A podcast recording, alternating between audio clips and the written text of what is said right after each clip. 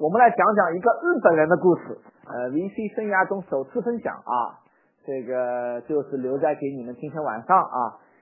一开始的时候呢，我就接了个单子啊，是个日本人的单子啊，我不知道多少人知道那个叫做巧虎小天地啊，家里人有小孩或者子女的啊，可能有的啊。当年呢，十几年之前是巧虎小天地那个老虎啊，第一次进中国啊。那我就老板就把这个巨大的、伟大的、光荣的任务交给我了。说小陈同学，你去伺候一下我们的大客户啊。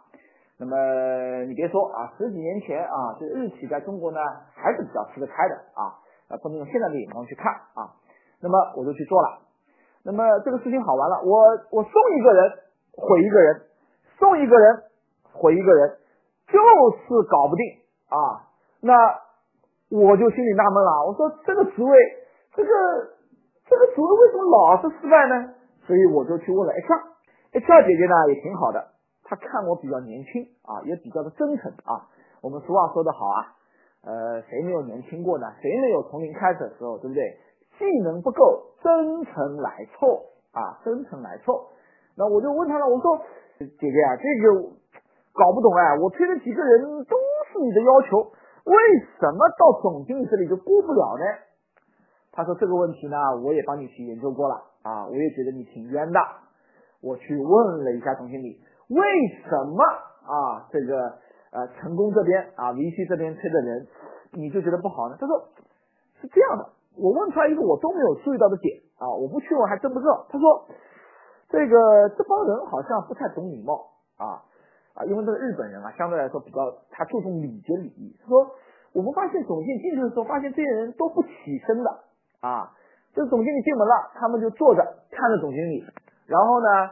总经理就跟他们打声招呼，他也跟总经理打声招呼，然后总经理呢就坐到那个位置上去了，然后他们就开始交流了，就是无非就是坐下来之后呢，再换个名片之类的，所以总经理觉得这些人呢不太礼貌，所以呢在问问题的时候呢，有时候就比较犀利啊，有些挑战，那么导致呢双方可能呢也不是最佳的状态，所以呢很多人就淘汰掉了。当时我的心情是我了个擦啊！用一张图就是北京滩啊，用北京滩来表示啊，就是现在大家可以看到这葛优的表情哈，葛优的表情啊，啊就是这个样子的啊，我就是大概当时是整个人都瘫痪了啊，整个人都瘫痪了啊，我也不知道是什么情况啊，那呃，我是觉得说哇。费了九牛二虎之力，为什么我的人就搞不定？原来是死在这个上面，我不问还真他妈的不知道。原来是没有体力迎接总经理，导致大家在礼仪上、礼节上产生了一个误会。所以呢，后来我就吸取教训，每次在候选人去面试之前，都跟他说一个事情：兄弟啊，你见那个总经理啊啊，千万要啊。看到总经理马上起来啊，这个就很有激情、很饱满的说：“哎，您好，总经理，叫一个名字，比如说啊，川谷先生啊。”同时递上这个名片，记得要穿西装，然后见了人进来一定要起立，而且是要快速的起立，代表啊你是尊重的。结果这件事情发生之后呢，嘿，我蹭蹭蹭蹭蹭蹭蹭蹭，连中了好几个单。我记得那个时候一年，他们总共公司总共大概八十多个人。我足足送进去了二十九个候选人，都是我 place 的，全部成功，全部过保证期，所以我就得出了一个结论啊，虽然我当时付了一些代价，但是我就真的得出一个结论，就是我们呐，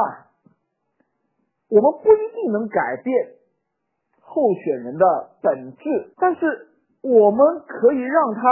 发挥的更好，我们能帮助他面试的更好。对吧？